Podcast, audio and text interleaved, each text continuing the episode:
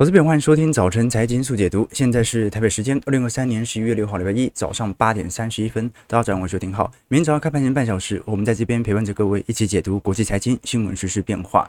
一早我们先来观察美国股市，上周是先杀后涨。美国股市标普五百指数，如果是一礼拜五。我们算整个周涨幅哦，是非常非常惊人的哦。你回去看哦，居然一周涨了六趴。那其他的不管是纳指还是费半，整体周涨幅都在六趴到七趴。所以你仔细回推哦，几乎是今年以来最佳单周的收涨表现。当然啦，前阵子杀的也很重。那这一波到底就是一个乖离修正的适度的，我们讲的这种呃空单的回补，还是说美国股市哦短期内乖离修正点已经到？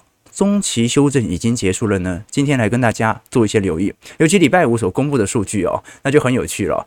如果是从单纯从经济数据层面来看，不管是从劳动力市场还是从实体消费市场来看，其实都有非常明显走弱的迹象。但市场上反而以此来佐证联准会升息已经到达尽头所产生的乐观情绪，这就不是太健康的状态。美国服务业的扩张速度是五个月以来的最弱，ISM 非制造业指数啊，从九月份的五十三点六降到五十一点八，原本市场的预期是五十三呐，虽然现在是五十一点八，还比五十。值得龙姑线来的高。但这也足以说明非制造业的服务业目前其实有松动的感觉。同时间，失业率也创造两年来的新高，虽然仅仅到三点九 percent，还算是充分就业，但非农就业数据这一波又非常显著的下滑。那是不是说明整个经济的疲惫期即将到来？联总会不升息了，大家反而因此而开心呢？我们从美国股市四大指数来做一些观察，标普百指数在上礼拜整体呃周涨幅是五点八五 percent，道琼是五点零七 percent，纳指综合六点六一 percent，罗素两千周涨幅七点五六 percent，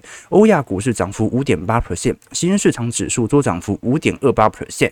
如果是以今年各大指数来看，由于短期内的强弹，几乎全数指数都已经重新回到正成长区间。标普今年涨了一成五，道琼今年涨了四点五 percent，纳指综合涨幅接近三成，就连过去疲最为疲惫的罗素两千中小型股，今年以来都涨幅有一点一九 percent，来到正报酬。欧亚股市今年涨幅八点零九 percent，新兴市场股市今年涨幅二点二 percent。那在整个标普五百指数板块当中啊，好不容易终于翻正的有两大板块，一个呢是我们看到的金融股。今年以来收涨零点零五 percent，能源股的部分在短期内的弹升也涨幅也来到一点三九 percent。目前属于四大相对比较疲惫的板块，一个是我们看到的一些呃必须消费类品啦，或者像是呃我们看到的房地产类股啊、医疗健康类股。不过这一些类股本来去年基期就推得很高，所以其实它从上方滑落下来也没有多远。我们反而可以留意到是。过去我们说，其实每年的十月份、九月份啊，通常是美国股市在第四季先蹲后跳、先蹲的关键啊，就是通常这一波会有比较明显的修正段。我们拿来跟深蓝色线跟浅蓝色线进行对比，一九五零年到二零二二年标普五百指数啊，各个月度的资产涨幅表现，其实蛮明显，九月、十月都会有非常明显的乖离修正，而这一波二零二三年的乖离修正是尤其显著明显的。那会不会这一波的先蹲反而造成？十一和十二月份的涨幅有如此亮丽表现呢？首先。十一月如果有适度的弹幅，可以理解，因为本来十月份就修正比较重嘛，所以十一月如果就算稍微反弹，反弹的幅度也会相对于过去几个年度统计起来的来得更为显著啊。但是不代表说中期修正就一下子就结结束了，我们不可能是一个季度左右的修正，一个礼拜打底啊，不太可能。通常啊，因为这一波是第一波的修正开始显著反弹，所以通常会打第二只或者第三只脚。我们要看下一次的回撤幅度，如果下一次的回撤幅度。度它的低点比本轮低点来得高，好，那么就有一点低底高的上行格局啊，再度回到一个相对多头氛围。不过呢，如果下一次的修正又比这一波的低点还要来得低，那整个下行趋势其实没有太大的改变好，所以我们先把它当成一种空单回补的第一波的回补啊，第一波的这这种。适度的反弹，还是要看一下第二波和第三波。当然，这只是从技术面思考，基本面目前是没有太大问题的。我们从全球各大指数在过去一周的涨幅来做观察，微软周涨幅六点九七 percent，苹果周涨幅五点零一 percent，辉达周涨幅十一趴，Google 五点六五 percent，Amazon 八点五 percent，特斯拉涨幅有六个 percent，波克夏涨幅六点零六。不过呢，即便如此。大部分的涨幅还是集中在科技全值股啊，这没办法啊。现在整个市场上板块当中最赚钱的，真的就是全值股。我们如果是从整个纳斯达克综合指数来看，现在站上两百日移动平均线，我们姑且把它当成年线哦，站上年线的加速仅仅只有两成五左右啊。好，这说明市场上老实说。多数从技术面角度来看，还是相对比较疲惫了。除了这些大型科技全值股，那但是是是否有改变市场对于未来 EPS 的前瞻预估值呢？其实也并没有。这一次三季度财报的确没有想象中那种高于预期的表现，但是问题在于市场早就在二季度就把 EPS 的调升幅度有所拉高。我们举个例子来说，我们看到浅蓝色线是标普五百指数的变化，深蓝色线是未来十二个月的前瞻 EPS，也就是市场投行所给予的预估值。即便本轮股价开始有所回调，但 EPS 的缓步上行区间是没有改变的。预估在今年年底到明年年初将会创下历史新高，也就是赚的钱会。创下历史新高，那么股价呢？当然，它就是围绕着基本面上上下下，就好像狗与主人理论一样。有时候 EPS 啊，可能它就是一个缓步的推升空间，但股价也会涨过多啊，然后进行适度的均值回调。那有时候股价会涨太远呐、啊，那这个是不是把它拉回来？所以呢，我们不能说乖离修正就此结束，而是说它现在至少开始回归均值了。我们从整体 FactSet 所预估的 EPS 增长率，今年三季度啊，看起来表现算是不错啊，就。是说我们从美国现在公布的六大科技股财报当中啊，稍微表现真的比较差的是特斯拉，没有符合这么高预期的算是苹果，其他像是 Meta、Amazon、Google、微软，其实从实质财报面都比市场预期来得好。那预估在整个三季度啊，EPS。年增幅大概会回到三点七 percent，四季度缓步推升，明年就一整年进入到扩张格局，也就是说，整个 EPS 上行的区间是没有改变的。那市场上为什么还是会认为说，哎，现在经济可能没那么好了？礼拜五疲弱的经济数据反而成为了股票市场带动的角色呢？原因在于我们现在讲的这个景气疲惫，已经并不是集中在获利面的疲惫，而是集中在消费面的疲惫，也就是实质美国的 GDP 水平啊，很。有可能我们会发现，有时候获利已经上行，但是消费传导的速度比较慢。现在消费的衰退可能才刚刚开始哦。那我们就来观察，因为联准会这一次又成为了美国股市的转折点嘛。三大股指哦，应该只花了半周，应该不到一周吧？啊，上礼拜一股市也不是特别好，台北股市嘛。啊，上礼拜自从 FOMC 召开会议之后哦，不到半周的时间，就已经把过去两周的跌幅居然全部给收敛了。所以非常有趣的情况哦，那到底是什么样的原因呢？当然就是随着经济数据的疲惫，加上联准会哦这种明显阴中带歌的一论调哈，就是你嘴巴这样讲，可是你也没说你要多升息啊，就是你照来讲，你真的觉得现在经济够好，你就直接升息了嘛？你也不升息，因为这种阴中带鸽的说法，基本上跟礼拜五的数据啊，其实是相互匹配的。也就是经济数据的确在降温，通膨的风险也在降温。啊，市场呢，短期内又把市场的担忧从原本的通膨风险又转回去了衰退，所以市场总是变来变去的。好，那是什么样的数据引导了市场的情绪变化呢？我们观察到是十月份美国新增非农就业数据，已经明显反映出罢工潮所导致的就业放缓。十月份的非农就业数据是新增十五万人，然后这个比市场预期的十八万人还要来得低。那实际值和预期之差，主要这一次，呃，从美国统计局所公布的数据啊，是因为有部分制造业的罢工活动所拖累啊，所以十月的数据不一定完全准确哦。你说非农为什么降温？哎，你说如果大家都在罢工，那不是说市场很紧缩吗？不是市场很需要劳工吗？不是这样看哦。非农统计的是就业岗位，你罢工，那你就业岗位数一定会掉嘛？因为很多人没在工作，他统计是有多少人在工作，所以很有可能十月份是一个短期的极端现象，非农就业数据下滑，因为很多人在罢工，很多人没有去工作。可是呢，这一波。主计处，他也把九月份的非农新增的初值三十三点六万人下调到二十九点七万人，也就是说，哎，不好意思，过去我们统计的数据有一点错误啊。好，发现好像没这么多人在工作。好，也正是因为过去几个月显著的非农就业数据的调降，导致了市场意识到，哎，好像就业一直没有想象中还要来得这么亮丽。好，这个是市场上真实比较担忧是否有所松动的感觉。那我们根据这个美国统计局的告报告。本月制造业的就业人数是下滑了三点五万人。那这个很明显，市场的预估值是因为全美哦，呃，之前在罢工的时候，UAW 美国汽车联合工人协会哦，罢工人数是三点三万人，所以现在制造业下降了三点五万人，几乎完全就是反映。过去一个月罢工的影响啊，但是呢，由于罢工已经结束，所以市场预估十一月的非农可能就开始见底，开始回归。那另外一方面，呃，我们也很清楚知道，现在整个美国在制造业领域的现象啊，其实有非常明显下滑的迹象，但是其他领域真的没有表现想象中来的这么差。就是整个十月的非农真的是被制造业给拖累的。比如说，我们以服务业新增的就业人数来做观察，是高达十一万人。教育和保健服务新增人数也保持在高位，大概是八点九万人。休闲酒店业、专业服务业的新增就业也比较多。尤其这一次在财政政策的持续宽松底下，非常有趣的情况哦，政府新增就业人数居然增加了五点一万人呐！哎，啊，这你就很清楚了。这个为什么现在十一月中旬了？你知道为什么拜登打死不愿意在财政预算上做任何的让步？第一个，这个是民主党能够让经济能够持续刺激的关键，民主党他最为追求的经济刺激效果就是撒钱嘛，啊，那不管是货币政策上的补贴，还是属于财政政策上的补贴，或者一些移转性支付哦，好，但共和党不一样嘛，共和党是追求市场的效率化，啊，他反而全部推给市场，所以钱对于民主党这件事情来说非常重要。现在美国居然 非农就业人数，你看现在有才十几万人，居然有五万人都是。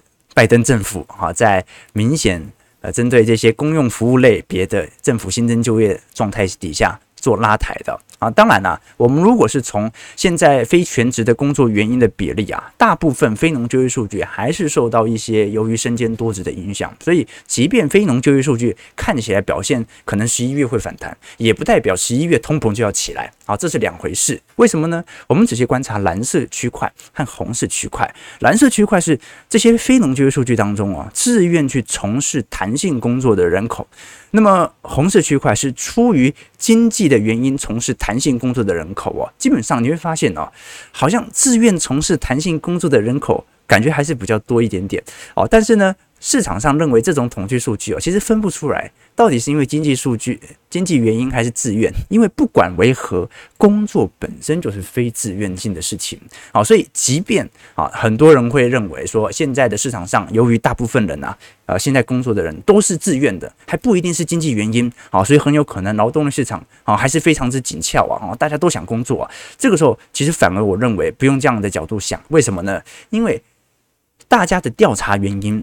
一定会说哦，没有，我就是想多做一份工作啊，我想要体验这个社会的多样性啊。但是如果你仔细观察，现在的非农就业新增岗位，全职工还在下调，全职工仍然正在被裁员。反而我们看到的 part-time 工，从今年三月份到十月份哦，还在非常显著的增长过程当中。啊，所以我们必须非常了解到。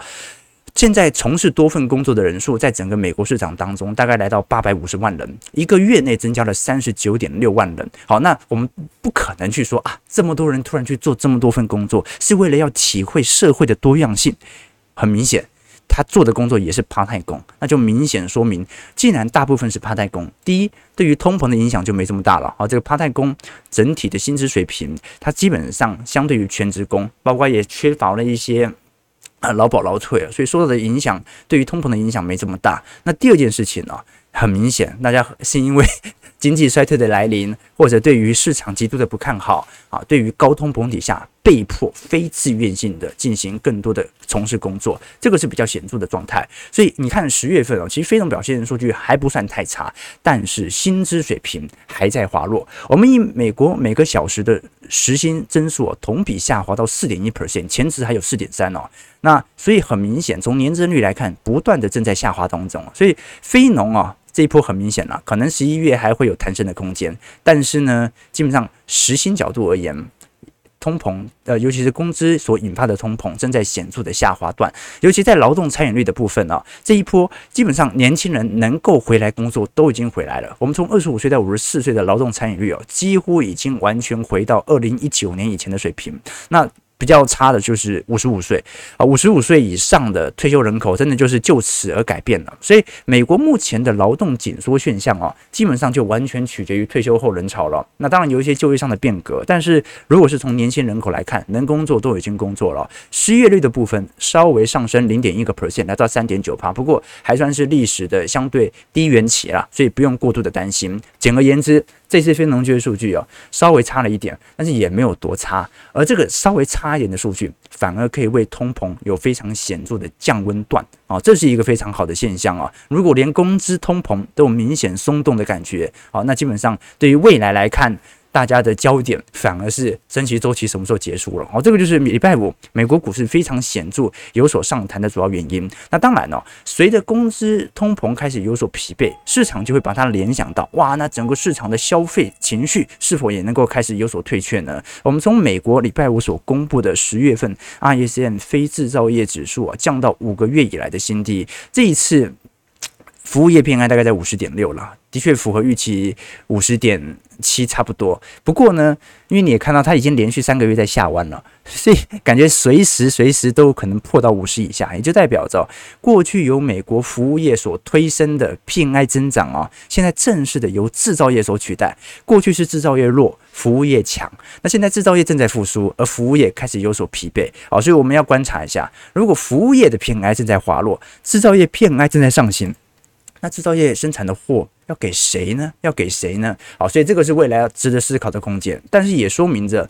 整个获利面即便在复苏，但是消费的疲惫面现在才刚刚开始啊。那按照高盛所进行的预估啊，大概经济最为疲惫的季度就是今年四到明年一季度左右，所以衰退的关键基本上就在未来两个季度，应该就会看到。它是从简单的季增幅角度，四季度弱，基本上还是来自于三季度太强，所以真正最为疲惫的季度应该是明年一季度左右。那我们到时候就来观察实质 GDP 的表现。不过刚才也提到了这个就业市场哦，它真的没有坏到哪里去啊，所以，基本上有很大的可能性，由于大家还是能够找到工作啊，只是工作的时薪通膨开始变缓，在这种状态底下就变成了大家会熬过一段时间，感觉啊。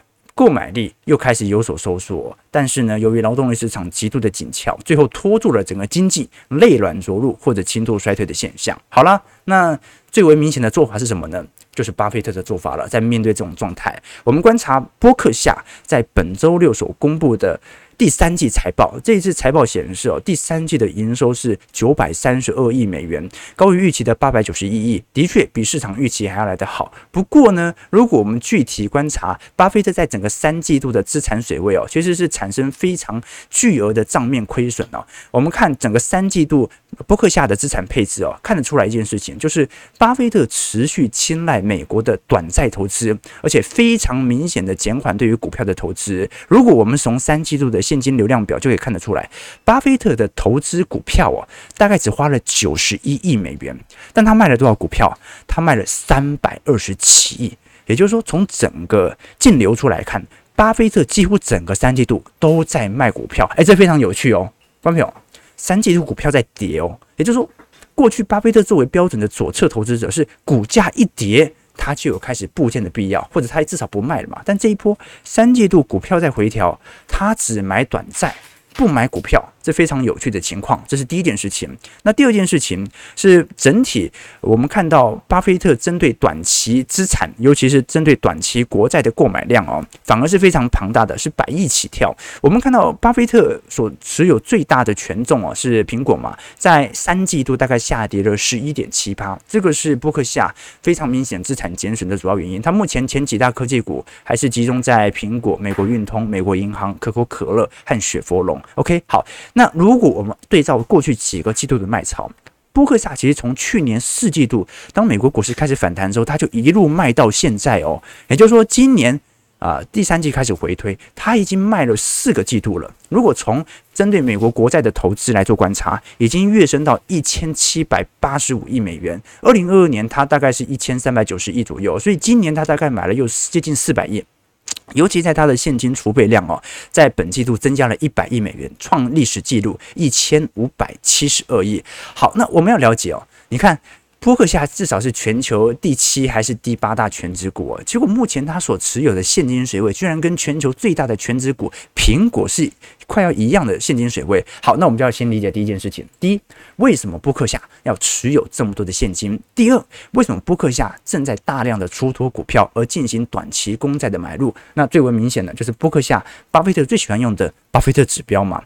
巴菲特指标，我们过去跟投资朋友提过，它是。美国总市值跟 GDP 的比值哦，我们从总市值来看，美国的总市值股票市值大概是四十四点三兆美元。好，这个是过去来看非常显著惊人的表现。那 GDP 其实每年也有非常稳定的增长，大概在二十七点六兆美元左右。所以，如果我们把这两个数据进行相除，目前巴菲特指标在二零二三年的十月底是一百六十 percent。那很明显嘛，不，巴菲特以前跟投资朋友分享过，通常当这项指标要来到一百二十五 percent 以上，就有一点过热的指标；一百五十 percent 以上，就几乎全是泡沫。所以非常有趣的情况是，波克夏其实在二零二二年的熊市是有开始接股票的，当时其实基期算高啊，只不过呢，很有可能是因为波克夏巴菲特他意识到自己的指标可能有一点过度，呃，或者说过度。拘泥于自己的原则，所以他可能有放宽自己的投资标准。比如说，好，当时呢，当美国股市开始有所回调，也就是脱离整个巴菲特指标接近一个标准差的时候。巴菲特就已经开始进行进场了。那这项指标现在由于持续的攀升效果底下，导致了巴菲特目前不太愿意针对股票资产来进行任何的投入。那当然，其中一个最大的 bug 是什么？就是巴菲特指标，他基本上只顾考虑的是股票市场的价值，但他不考虑股票相对于债券等另类投资的价值。什么意思呢？巴菲特指标就是他只看一个股票的市值跟 GDP 的比值。但有时候货币宽松，它本来所堆起的估值的泡沫，大家能够接受的宽度本来就越来越高的，但他没有考虑到说，这个时候你去投资债券啊，你跟股票市场的报报酬，它能够会有多大的表现？所以我们必须承认哦，巴菲特现在所采取的动作啊，基本上佐证一件事情，那就是他虽然不确定未来一定会发生经济衰退，但他认为股票价格有更多均值回调的可能性，尤其在这种利率身上。好，就是现在光是投资短债，你就有五趴左右的利率水平可以进行锁定。那股票市场来看，它就要给它更严格的风险溢酬，也就是你要更便宜，我才来进行买入。要不然呢，现在股价也开始回调了，左侧你不一定一定要买股票，但你不应该卖这么多吧？好，所以我们看得非常清楚，整个波克下在当前所采取的氛围为何？OK，所以其实你要知道哦。巴菲特的同一套策略啊，这不见得一定适用在各位身上。这个就是呃，他不会看单一指标的主要原因啦。那你说，可是波克夏这几年股价表现还是不错啊，那还是要有所区别。你看它的现金水位哦，上升速度这么快，你就会知道说。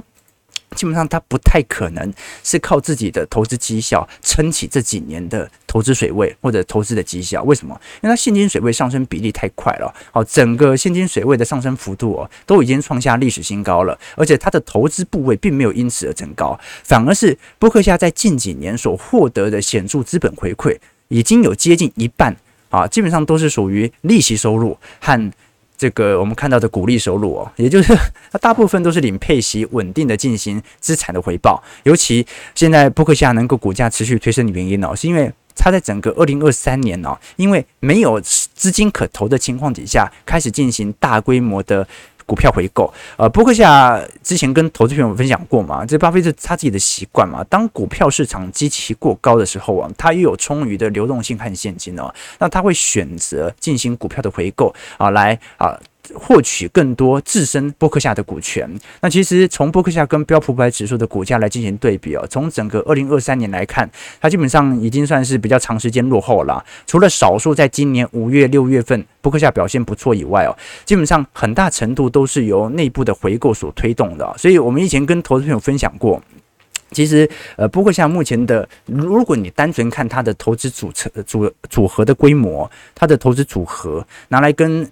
标普拿来跟纳指，拿来跟费半来做对比哦，它肯定是无法超越的哦。所以，真正波克夏的投资应该更类似于防御性投资，也就是当股票市场显著回调的时候，希望波克夏的呃股价涨幅能够顺势的超越大盘，这个是呃蛮符合市场上的这种当前的想象空间啦。我以前跟投资朋友分享过，这个有一位投资人嘛。啊，以前看八年前开始模仿巴菲特，每天吃汉堡，喝五瓶可乐，啊，结果呢，发现投资亏损之外啊，还得了糖尿病。好，那为什么会这样呢？就从巴菲特和他妈妈来看，他们家本来都长寿。所以人生呢，啊，你如果老是想着去复制别人的人生，那不一定能够成功。一九七零年代啊，不是没有价值投资者，只不过过了五十年，只剩下巴菲特挑的股票涨到现在。所以基本上每个成功人士哦，难免都会有一点幸存者偏差。伯克夏这几年的绩效其实已经完全趋近于大盘，然后现金水位这两年上升幅度又这么快，他最后就没办法了，只好实施库藏，技巧性的抬升股价。好，所以这个是呃一代伟人的故事啊。当然他。整个投资生涯当中表现是非常亮丽的，他的出道期年均涨幅是二十二，巅峰期整体资产绩效年均涨幅是四成二。那但是从两千年以后就几乎完全趋近于大盘，年均报酬大概在九个 percent。当然这也跟资产规模有关，他的资产规模这么大，他最后难免就一定会趋近于大盘的。所以同一套策略不一定是用在你身上了。好，我这个给投资朋友的一些启示，这也是为什么啊，波克夏啊，我都建议大家啊，你最好就。呃，被动选股吧，但是我们周期投资者主动择时，我们尽量把个股的风险予以剔除，把焦点聚焦在景气的高低基期。前几年，呃，我记得有一部电影嘛，叫做《这闺蜜》吗？陈意涵演的。那几年就大家流行一个词哦，叫做什么“闺蜜养老”。什么叫闺蜜养老？他讲的就是单身的女人可能老了之后。啊，那然后可能没有男朋友，没有老公，那就住在一起，互相照顾这样子哦。哎，结果发现还不错，很多现在美国的女性都是这种闺蜜养老的做法啊，一起学瑜伽课啊，啊，一起啊赏花啦，啊，一起出游啦，哎，其实还其实还可能可以延长自己的寿命，活得更开心哦。然后那个时候我们就在聊说，为什么没有兄弟养老这个词？后来仔细想了一想啊，就是几个哥们凑在一起哦，真的不太有利于长寿。比如说抽烟啊，你发给我，我发给你，那很容易抽多嘛。而且不抽，你也一直闻人家的二手烟啊。那几个人喝酒哦，啊，一喝就很容易喝大，啊，对不对啊？这以前这种男长官哦，啊，这个邀约啊，来这个聊聊天什么的，跟这种女长官，那出版社很多女编辑嘛，那个约的地方就不同。男长官约的地方，我都觉得自己寿命大概又减少了一两年。所以你会发现，为什么没有兄弟养老？啊，因为这个男人要长寿哦，啊，就热闹别来凑啊，男生跟男生在一起养老哦，基本上寿命基本上是一定减短的啦。OK，对，啊啊，同性恋例外啊，就异性恋跟异性恋在一起啊，死得比较快。那同性恋跟同性恋在一起，那是天经地义嘛。好，所以什么意思啊？就是同一套对于闺蜜养老，对于女性的这种。长期生活的策略哦，它不一定就适用在男性身上，有的时候可能会恰得其反。好，这个就是波克夏目前在本轮财报当中，你非常理解到哦。好，它就是基本上已经很长期没有参与到整个市场的发展。当然，有可能他最后是对的啊，这个股市一崩盘，他有可能就是对的了。好，当然他现在最大的权值股持有的股票也是苹果，所以也不一定完全对。但至少我们可以承认一件事情，好，那就是现在从波克夏财报来看。它的股价的确表现亮丽，但是所有人都知道啊，它已经持有现金水位的上行速度太快太久了啊，这个是我们观察到的现象。当然，它还是有一些值得大家参考的要件。以前我们跟投资朋友提过，呃，波克夏股神巴菲特，他最崇拜的运动员叫做泰德，是美国史上最佳的击球员。当时波克夏波克夏的巴菲特，他还是执行长的时候，他就讲过说，棒球员哦分为两类，一个是什么都打。每一次击球都全力以赴，另外一个是只打高概率的球，而他喜欢泰德，就是因为他基本上都只打甜蜜区的球，只要那个投球投的稍微不好，或者说角度稍微有一点偏，他看不上的球，即便他被三振，他也可以完全的忽略，他只打能够打到的球。那巴菲特就是把这种投资策略哦，啊，开始形成自己的投资哲学，只投资高价值的公司。那它就会形成两种要件，一种是高价值低股价，那就必投无疑嘛。那第二种是比较难关的，就是高价值高股价跟低价值低股价，一个是机器比较低，一个机器比较高，可是一个是高价值，一个是低价值，那该怎么投呢？当时巴菲特的回答是：那我宁愿投资高价格的高。高价格的高价值公司，我也不愿意投资极其低、低价格的低价值公司。所以呢，呃，伯克夏其实在二零二二年还是有回补一些股票，它的现金水位还是有稍微下滑一点点。但是我们都看得出来，基本上他还在寻求更进一步股价回调的机会。喜欢打麻将的人都知道嘛，一场牌打下来哦，胡多次小牌的人哦，他往往不如胡一次大牌人的赢钱赢的钱还要来得多。所以人的时间、精力和智商其实都差不多的。真正的高手之所以能够比普通人做得更好，最大的秘诀就是在于专注，或者说一种。价值定位，而且敢于舍弃的能力，在任何一个行业当中，那些能够做到最好的人哦，往往不是做的最多的，而是做的次数最少，但是价值却很高的那些人。我们做周期投资，大部分时间都在等待，一年出手的那个次数也不过就是乖离回调的两三次，目的就在这边。好，要么就一次抓准，要么呢就不要再参与。好，所以。我们还是要跟大家宣传一下，大家如果有兴趣的话，可以参加我们财经号角的会员系统哦。那其实每年的双十一，我们都会有会员的折扣活动哦。小编也帮大家啊争取了啊，在十一月十一号以前啊相关的折价券啊，以及一些啊价格上的折扣哦，数量有限。那欢迎投资朋友可以在我们财经号角的会员网站年订阅的商品来来做购买。里头除了有一些宏观专业报告以外，也会有一些专题影片、投资系列的小白课程。以及我个人的投资组合的变化，提供给投资朋友。好，希望大家可以学习到不同的相关周期投资的思维哦。好，这个网友问说，为什么波克夏都是礼拜六公布财报？我也觉得很有趣，就是大部分财报，呃，我看到了，你像苹果就是永远都礼拜四嘛，台积电都礼拜四啊，大概都集中在礼拜四、礼拜五居多。但是波克夏你会发现从从始以来，有有股以就是自始以来，好像都是礼拜六才公布的啊，我忘记是什么原因了。好，但是呃，听说了，就是播客下的影响力太大。如果呢你在礼拜四公布的话，可能会给市场上太大的冲击，所以就等礼拜六，让大家礼拜天有一天可以这个米平自己的情绪啊，然后呢。礼拜一的时候再好好来看待一下市场。OK，好了，那刚才有提到嘛，说那为什么股神巴菲特买进这么多的美国短期公债呢？第一件事情呢、他既然大量的资金在针对短期公债来进行布建，那就说明目前巴菲特第一对于股票市场他是有一点感冒的。但是第二件事情，他是不是隐含着巴菲特非常看坏经济衰退呢？按照目前他的投资逻辑，巴菲特其实早就讲过。它是不针对总体经济行情来做任何的预测的，也就是说，它针对美国短期的公债，是因为它现金太多，多到不知道放哪里，干脆先锁利，反正到时候可以及时变现嘛。锁利之后，我不确定经济是否会衰退，但是至少我先让钱不要再贬值下去了，通膨还是很高了。从波克夏在今年三季末所持有的一千两。一一千两百六十四亿的美元短期公债哦，明显高于去年的九百三十亿哦，就看得出来他这些现金水位太多了啊，所以我不认为啦，说他因为现在持有很多短债，所以他说说明他看坏，他真的看坏就持有长债就好了嘛，这是说明一件事情。他钱太多了啊，钱太多了啊，所以投资朋友要了解哦，我们作为周期投资者，最大的敌人有两者，第一就是市场没有周期的时候，那就完了，你完全不知道该怎么布局。不过至少市场总会有贪婪和恐慌的时候。